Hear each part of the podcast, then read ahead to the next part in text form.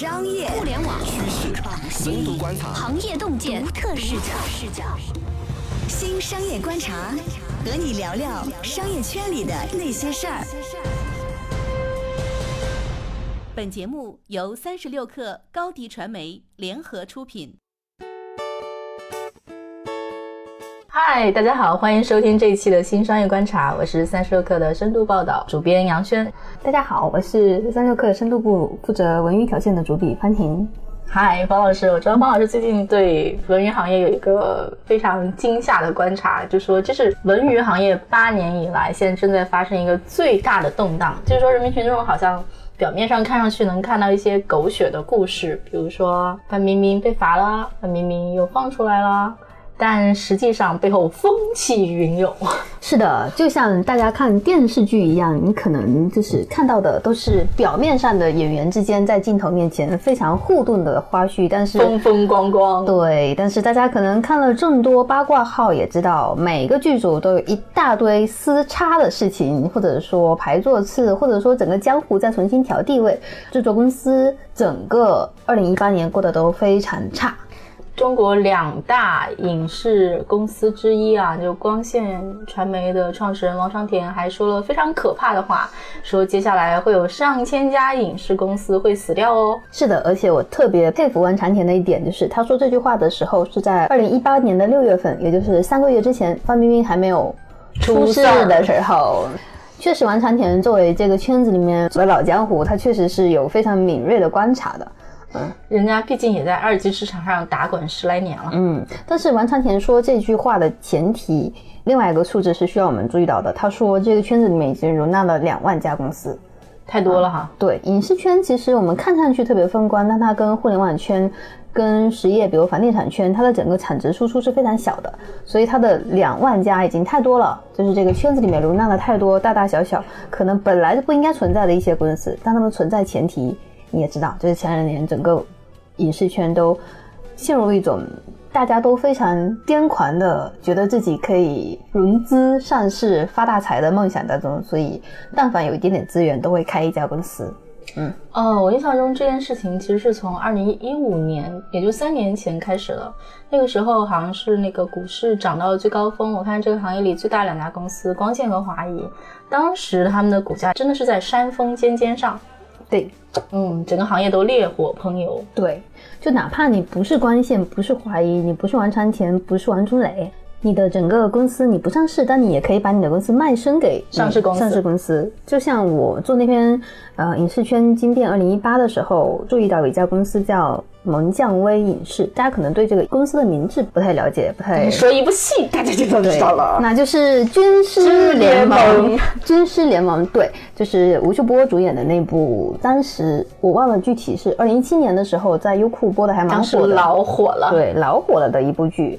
这部剧，如果我们就剧论剧，它其实拍的也是很不错的。吴秀波，就我所知，他是拍足了三三百天，在横店那边。这个戏后面主要的制作方就是门将威影视。你猜这家门将威就不到三十人的公司卖了多少钱？三十亿？嗯，说多了，倒也没有这么的疯狂，十一亿。但你要想，它整个公司大小也就只有不到三十人。我们要注意到，影视公司有一个区别于其他行业的点是，它有一点点项目制。它是当你要组剧组、组盘子的时候，你是可以在外面去找导演、去找制片人，然后，然后再去找其他的一大堆就是工种嘛。但是一个公司你不到三十个人卖十一亿，而且他当时在圈内也只能算是中流的制作公司，他制作过几部还算不错的剧，但并不值那么多钱。所以这个是可以体现一五年的时候整个影视公司市场有多疯狂，市场有多疯狂。就那个时候大家钱。真的非常好挣。如果大家对上海电影节稍有观察的时候，你在上海电影节每年六月份的时候，你去外滩那边去看外滩的饭店，就比如说和平饭店，或者说对面的那家，我忘了叫什么名字。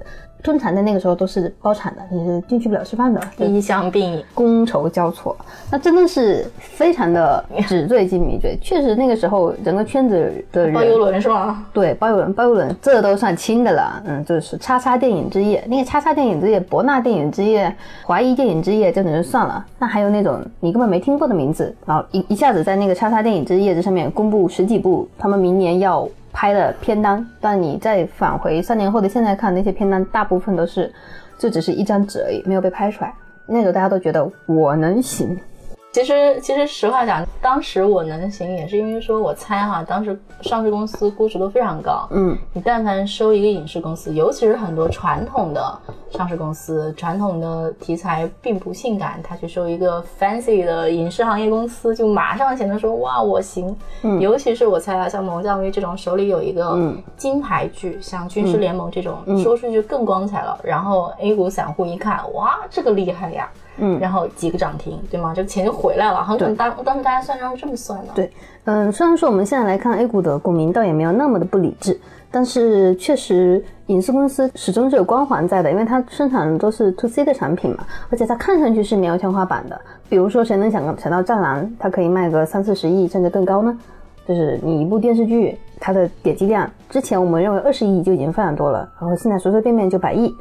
在一百五十亿这种一直一直，它在打破人们对于一部影视剧它火的几个指标的认识，一个是票房，一个是网络播放量啊，它是不断的在创新高的，所以它整体的这个影视圈的估值也在水涨船高。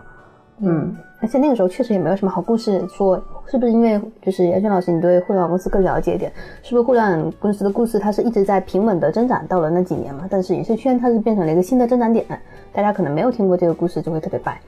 跟互联网没什么关系，我觉得主要是 A 股公司，嗯，没什么见识是吗？没什么好买的。A 股公司当时，嗯，除了买影视公司，他们还经常买游戏公司，因为游戏公司是非常的，就听起来很 fancy，然后而且听起来就是说利润率超级高，而且你如果押中一个很火，然后营收也高，嗯，所以当时，嗯，买游戏公司也是一个风潮，嗯嗯。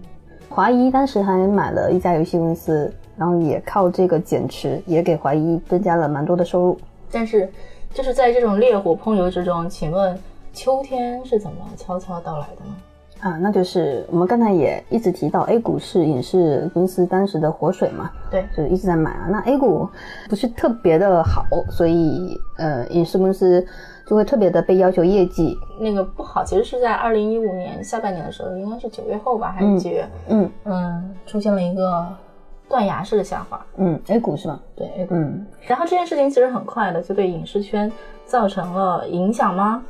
呃，影视圈它的影响一般都是有一定的滞后性的，因为一部剧它的项目发起到真正被拍出来，一般的周期是一到两年嘛。嗯，所以我们也可以看到，随着 A 股在这一一到两年当中也一直在往下滑嘛，它的震荡其实是在今年年初的时候开始的。尤其是在二零中间还隔了两年是吗？对，尤其是二零一一七年的时候，又有一个非常打击性的坏消息，就是证监会那个时候没有得到确认哈。前几天这个消息得到了确认，就是要求由虚向实，在投资的时候原则上不太批准这种跨界并购影视公司。是在前两天这这个消息有在放出来嘛？但是二零一七年年底的时候，圈里的人就有在流传这个消息，你想要上市公司去并购影视公司，已经不太容易了，所以。大家就慌了啊！但是只有那些，比如说类似文长田这种，他对二级市场特别敏感的，他可能会发出信号，这个圈子要从两万家锐减了，这个公司的数量，整个行业的人要做好过冬的准备。但是整个圈子里面，大多数人。有这个认知共识是在一八年的六月份，尤其是范冰冰的事情发生了之后。哎，其实是不是投资行业的人，他们也对这个事情有过一个预估，或者说有过提前的警示？对，二零一八年六月份也是在完谈田参加的那次上海电影节上面，严燕也说过了，影视圈的寒冬要来了，而且这只是一个开始。啊，这话什么意思？只是一个开始？他的整个投资的信心开始失去了。就大家知道这个圈子，经过那两年验证。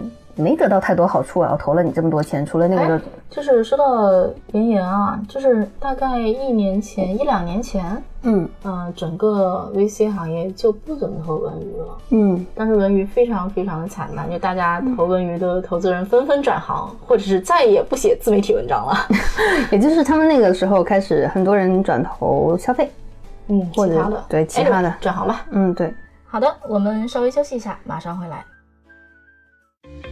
为什么二零一八年的影视圈会经历这么多变故？为什么说现在的影视圈并不适合 VC 投资？为什么有人认为影视圈现在的寒冬只是个开始？欢迎收听新商业观察。好的，欢迎继续收听新商业观察。这期呢，我们聊聊影视圈的最新的一轮风暴。我是杨圈，对面是我们报道文娱条线的主笔方婷。其实从我个人对于这个行业这几年的观察以来，如果我们就我们这个讨论话题把我与更缩小范围在影视圈的话，我个人认为影视圈这个阶段，就是再往后两三年，它都不是一个适合投资的标的，因为这个圈子是非常非常资源型的一个行业，就是他要的都是大钱，或者说你能够给他带来资源的那些钱，PE 大钱有多大？影视圈的钱对于摩拜或者是美团。他们这种量级的互联网公司获得的不算多，嗯，前几年一个比较典型的案例是复星集团投了圈内有名的经纪公司喜天一点五亿人民币，嗯，大概整体的估值我猜是六七亿人民币，确实我觉得不算多吧，因为喜天已经在这个圈子里面做了有蛮多年了，相当于两千万美元，嗯嗯，对，但是我觉得对 VC 来说你可能不太值啊，复星是可以把钱放很久的，但 VC 你如果要呃三四年就退出的话，也许。它的退出的路径没有那么快，他们是要通过项目来投项目来来挣钱的嘛？但是每个项目你从投拍到最后收回回款，那可能又已经是两三年了，你还不能确定那个项目能不能给你带来收益。嗯，你可能是要做个五步，你出一步爆款，这概率都已经非常高了。所以这个圈子我觉得并不适合 VC 来投资。我印象中当时 VC 啊经常在看，比如说他们有事儿会看 MCN，嗯。然后，比如说类似于什么经纪公司啊，或者是说红人平台啊，嗯，他们倒是我我倒是觉得说听 VC 说我直接去投某一个项目，就这种事儿好像还比较少。以你的观察呢？嗯，在圈子里面，在影视圈子里面，MCN 是不会被认为是影视圈的。嗯嗯，他们算创业公司，但不算影视圈。影视圈是一个非常非常论资排辈的地方。你得在这个圈子里面跟他们喝了够多顿的酒，参加了够多顿的婚纱 K K T V 的 party 生日 party，你才能够跟他们谈你们家演员能不能拍一下上一下我们的戏，或者说我们能不能合作谈谈这个项目你投多少我投多少，就是它是需要一个熟人关系跟时间的。所以 M C N 我很好奇，为什么这个行业需要一个熟人关系？它是它就是建立于人的关系，我要信任你，我才能确定你不会跑路，我才能给你写剧本。那这个信任，假如说一个行业它需要基于熟人关系，它的规则就不够完善，是的，它的规则就不够清晰，或者是说出了事儿，我其实很难去索赔，或者是找到人，嗯，被坑了也没有办法，嗯，就是我不知道我这个判断对不对，非常对。我们还是拿军事联盟来做例子吧，江苏的一家公司也算是圈外的公司，投了军事联盟，它最早的时候占了百分之五十的。那个投资方，但他最后没收到，没收到自己的钱，还还还需要把门将威去告告上法庭。这个也就是得这种圈外的资本跟上市公司进来之后才会发生的诉讼，才会愿意大家把这件事情不得不拿到桌面上去讲。但以前很多没收到钱、被骗、无法按照规则索赔的事情都隐藏在水面底下了。这个圈子就是这样的。但是我个人也认为，这就是这个圈子最有魅力的地方。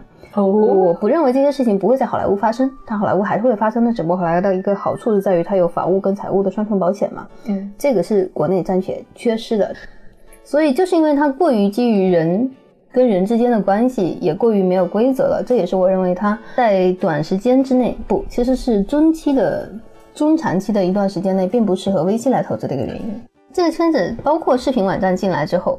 我前两天写完稿子之后，我跟一个爱奇艺的前员工来交流，他跟我说，他在去年的年底的时候，龚宇在给全员内部信的时候写了一句话，大概的意思是，影视圈是一个在商业模式上面非常令人灰心的行业。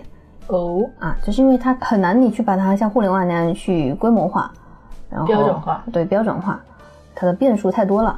我想对影视圈的这个感觉，不是我一个人的看法。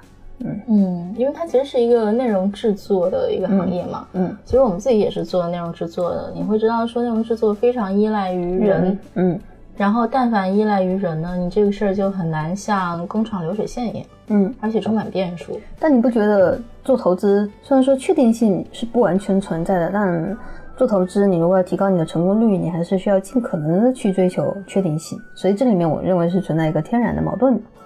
影视圈是偏爱不确定性的。但话说回来，假如说你可以投资冯小刚，然后锁定冯小刚，嗯，其实还是有蛮高确定性的。这几年我认为不一定说得好，前十年可能还是 OK 的，对，前七八年还是可以。其实好像是说，比如说，如果你要在图文内容里面去投一个公司，那你肯定首先是看这个团队，嗯，然后再看它的媒体定位，如果都 OK 的话。然后资源凑凑齐，然后这事儿就可以开张了。但是你可能开张个两三年之后，你又得去马上找下一个标的了。郭敬明，他刚刚《小时代》第一部上来的时候，大家都会对他的导演功力跟他的整个圈定、锁定一批观众，而且是有消费力的观众的这个能力。我记得当时我去采访乐视的张昭，他就还对郭敬明的这方面的能力充满了这种如获至宝的感觉。嗯，但是两三年过去，乐视也不行了，郭敬明也不行了，所以这就是我说的影视圈的不确定性，无论是主观意识还是客观意识，它都是一个偏爱不确定性的行业。是不是也因为影视圈头两年太对事儿了呀？他那个时候还是能够给人带来一点点新鲜感的，你不能说他完全没有价值。但是那个时候带到第二部的时候，大家可能对于这种审美的一个看的越来越多，然后观众的变化吧，所以他就迅速的失去了他的光环。郭敬明的新片才会一推再推。而且我印象中，影视圈近几年的票房的确好像也是不尽如人意，增速有限吧？你看都没辙了，就只好把这种服务费也加进了票房的这个 总额里面。但是一个值得欣喜的现象是，我觉得这个圈子里面的新加入者会越来越多。哦，那我先问一下你，你觉得一个创业者应该是什么样子的？我觉得一个创业者应该是。脑子很清楚，然后很明白他的产品是长什么样的，嗯，要知道说我的产品必须有竞争力，嗯，同时呢，应该对公司运营有概念，就不要搞得自己资金流断裂，嗯，比如你融钱或者借钱，anyway，你找钱能力要好，嗯，第三，组组团队基本管理能力跟上吧，嗯，第四，可能对资本市场有点概念，然后你管理规范一点，你为自己以后怎么退出，嗯，还是要做点准备，嗯，完全正确，给您一百分。对我确实在这几年遇到的符合这些不能说所有条件哈，越来越符合更多条件的这种年轻。我说年轻是可能是三十岁往上到四十岁的一个区间，他们可能原来是有国外或者说其他圈子的这个从业背景，然后再进入到影视圈里面，所以他们是会带着一个现代公司治理理念。但是这个圈子里面的很多很多前辈，他是把他的公司当成这是我的一摊事儿，嗯，这这只是这是我的一摊事儿，而不是我是个带着一个团队。我是冲着更多的整个引入更合理的资本架构去做这件事情的，所以这是两个区别嘛。新的创业者会越来越多，我最近也接触到了一些制作吗？还是说他们其实做的生意更多样化一点？他们想要往制作走，也在做一些制作，但他们原来可能是从宣传或者发行起步，因为这个圈子还是回到我们刚才说的，它太资源型了。你能够掌握制作资源的，你可能在这圈子里面得从业。有个几个年头。当你讲资源的时候，你主要指的是什么？明星、编剧、钱、渠道。在非常好的光景下，钱其实不是问题。嗯，编剧，实话讲，我觉得好像影视圈对编剧很好嘛。嗯，好一点的编剧。OK，然后明星可能是一个很难搞的资源。嗯，渠道也很难搞。嗯，应该是主要是明星的渠道。嗯，但最近两年特点，一个是说。明星好像挣走了那个影视圈特别多的钱，另一个特别好像是说明星法则有点失效。嗯，对，呃，或者说流量法则有点失效。说明星法则失效也可以。相信大家这个夏天就算没有看过，也听过《延禧攻略》跟《如懿传》，这就是特别明显的比较。一个没什么大流量，另外一个有霍建华和周迅。嗯，对，但是最后的结果。嗯，因为爱奇艺在《延禧攻略》还没有播完的时候，他就把他前台的播放数据转化成了他们自己认可的那种热度的显示，所以观众是看不到那个《延禧攻略》的播放量的。《如懿传》的播放量大概在一百五十亿左右，在它播完的那几天。但是我们可以明显感觉到，就是这个这两个口碑的影响度，呃，口碑可能《如懿传》后来慢慢追上去了，但是整个大众讨论的。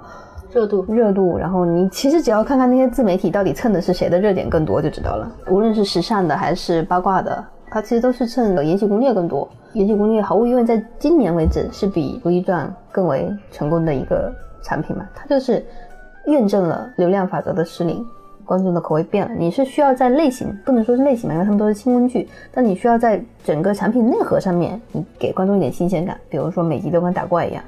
我觉得其实啊，就比如说所谓投资啊，经常是说什么是最好的投资呢？一般来讲都是投产业链上最有话语权，能薅到最多钱，然后利润率最高，嗯，最好这个钱还来的最稳定的，嗯，就是那一环。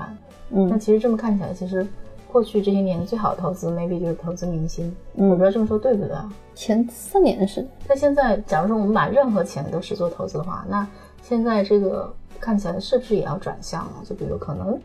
投明星，或者说把钱压注在明星身上，不是最好的选择。当然，因为明星要被收税了。另外就是明星的迭代变得越来越快了。我前两天还是跟我的一个朋友在讨论，他在说鹿晗的在哪个地方的见面会还是演唱会，黄牛手里压了一堆的票，本来想要三百块钱卖，什么什么时候卖，但是他们的粉丝一起抵制，然后最后就免费送了。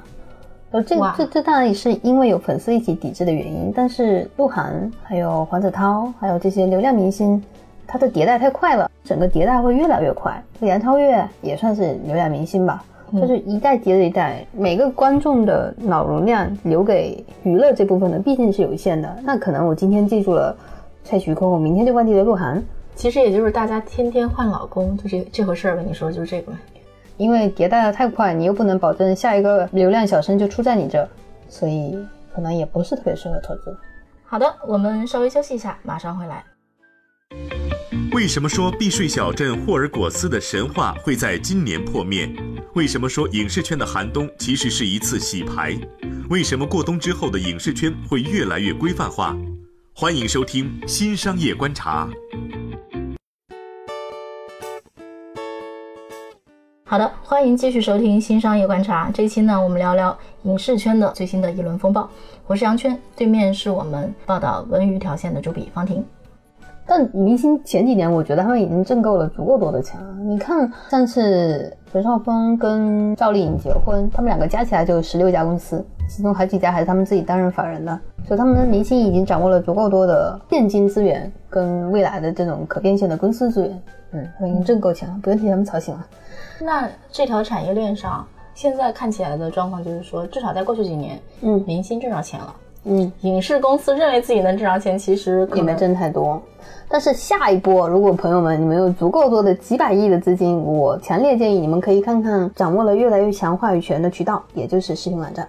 因为院线太分散了嘛，但是视频网站就那么几家，符合你刚才说的整个产业链里面不可替代性，然后有利润率。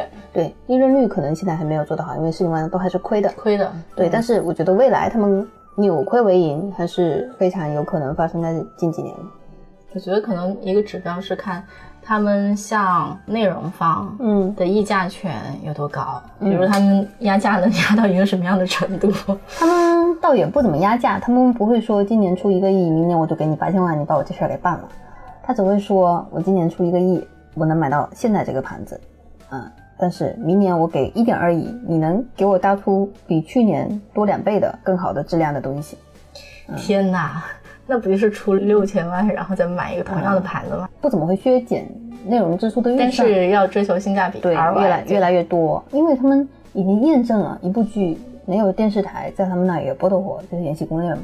制作方也是需要一张一张的成绩单叠在他们的面前啊，问他们是不是上市公司。但是现在怎么说也还是三家竞争吧，我觉得可能很难出现一个非常压价的情况。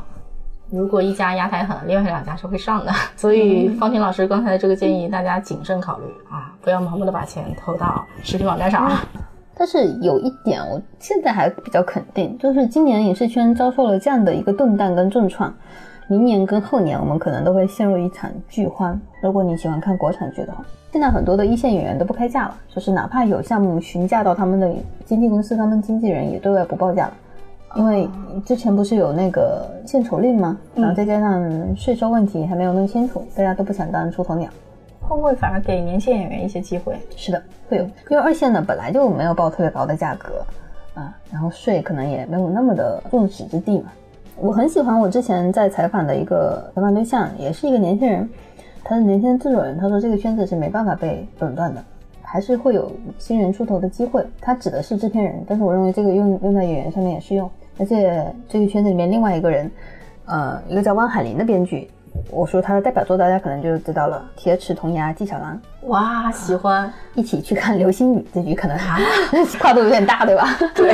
所以他就在说，他看过前几年视频网站刚刚出来的时候，他所认识的一些演员，就是想啊，那这个风向变了，我就过两年再出来拍戏吧。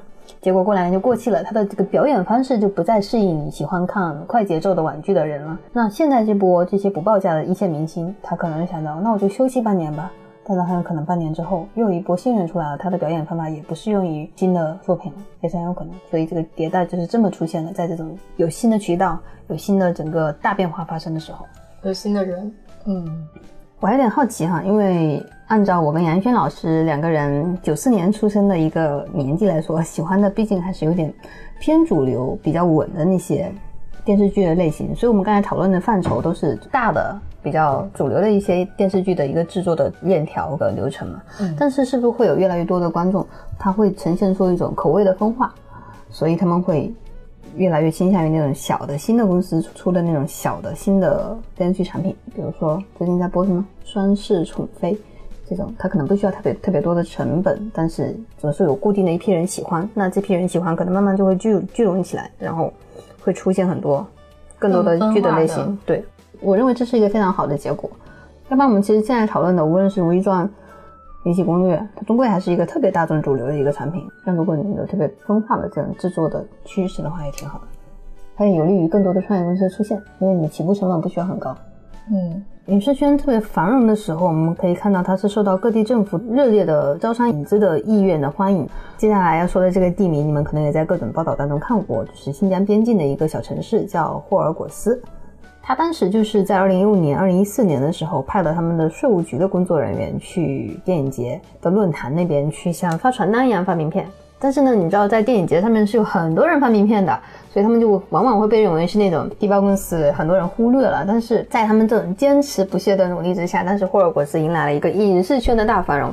看这些影视圈公司的注册地的时候，你会认为霍尔果斯是一个超级繁荣的，像横店一样的好莱坞一样的地方。大量的影视公司，包括光线在内，都有在那边注册他们的公司。但是其实这些公司去那边都只是为了税收的优惠。没记错的话，应该是有个什么免税或者税收返还的一个政策嘛？上千家可能就注册在了霍尔果斯。这其实霍尔果斯的生生死死也是一个影视圈兴衰的一个见证。嗯，因为从今年开始，霍尔果斯就开始查账了嘛，因为他们发现很多的影视公司只是注册在那边，利用他们的税收返还政策去给自己的公司创造利润，但是并没有给霍尔果斯当地带来任何的改变。有一群人的命运是被改变了，或者说收入是被改变了。税务或者公司登记的，对。就是霍尔果斯可能当地的整个收入只有两三千，但是帮助这些影视公司去当地税务局报税啊之类的专业人员的工资已经涨到了一万五到两万，就直追一线城市。嗯，对霍尔果斯这个地方，我猜哈，嗯，当地政府当然是开心了，嗯，但是我觉得对国家这个大盘子来讲，国家肯定是不开心，嗯，凭什么你一个店儿然后推一个？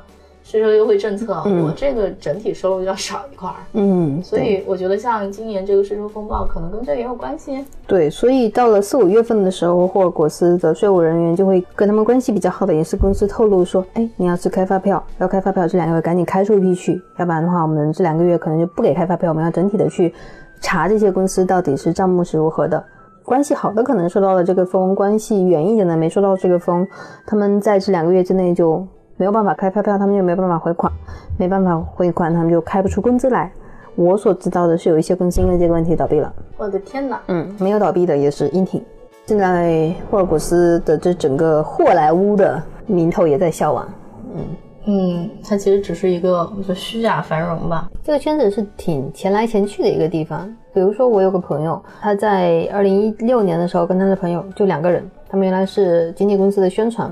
他们两个人成立了一个公司，他们一年就把他们的整个流水做到了五百万，就是两个人哦，嗯，这已经算是蛮厉害了。就是因为他们帮明星去做宣传项目的时候，他的整个开支是非常大的，你可能一笔在微博上面的投放啊什么之类的，就要几十万上百万，一个宣传期两三个月哈，嗯，啊，他们的钱就是这么多，但是真正到他们的手的并不多，嗯，因为你在给那些微博上面的大号打稿费的时候，对方是不给你发票的，所以这部分的那个税收成本是要你自己扛的。所以他们虽然说五百万的流水，真正到他们手的也不多啊。尤其是这种影视圈重新税务整顿之后，我认为对这种小微公司的影响也会很大。但话说回来，我觉得长久来看啊，文娱这行业绝对不会死，然后一定会生生不息。毕竟大家搁家一躺干啥呢？看点剧吧。那我不，我学习呢。这种。需求还是强烈的、旺盛的存在着的。嗯，这个事儿不会死。对啊，所以我对这个行业整体上的判断还是挺乐观的。它需要一种阶段性的震荡去重整，去给这个行业生发出更多一点的规则，让更多后来者跟新进入的想要投进来的钱有迹可循，它可以顺着一些可秉持的东西进来投资嘛，才能吸引一批新的钱。但是整体来说，口红效应肯定是存在的。嗯，人民需要娱乐这句话，我记得是我们的主编李安特别喜欢说的。对对，是我年终盘点的时候，我们盘点娱乐行业，嗯然后我们当时好像两年前吧，嗯对这个行业的判断就是这个。嗯当时是一个充满乐观的判断，嗯但是现在即使在一个非常低迷的这么一个市场状况下，嗯人民还是依然需要娱乐。嗯那这一期呢，我们就先跟方婷老师聊到这里，然后我们跟大家聊了影视行业的巨大的动荡。大家如果去看看这个行业上市公司的股价图的时候，你会发现说它已经跌回十年前的水平了，反正挺吓人的。伴随着这个跌宕的股价图，背后是很多公司的生生死死。之前可能是生生的特别繁荣，现在可能就是到了该关张关张，然后该认输认输的时候了。我们也期待说这一轮洗牌之后吧，这个利益分配能分配的更平均一点。希望说每一个参与到这个游戏里的公司或者人都能挣到自己该得的那一份钱，因为一个行业是一个生态嘛，大家都活得好，你才能行业长得好。好，那我们今天就先聊到这里。喜欢我们的节目呢，欢迎点赞、评论或者转发。下期我们再见哦，再见。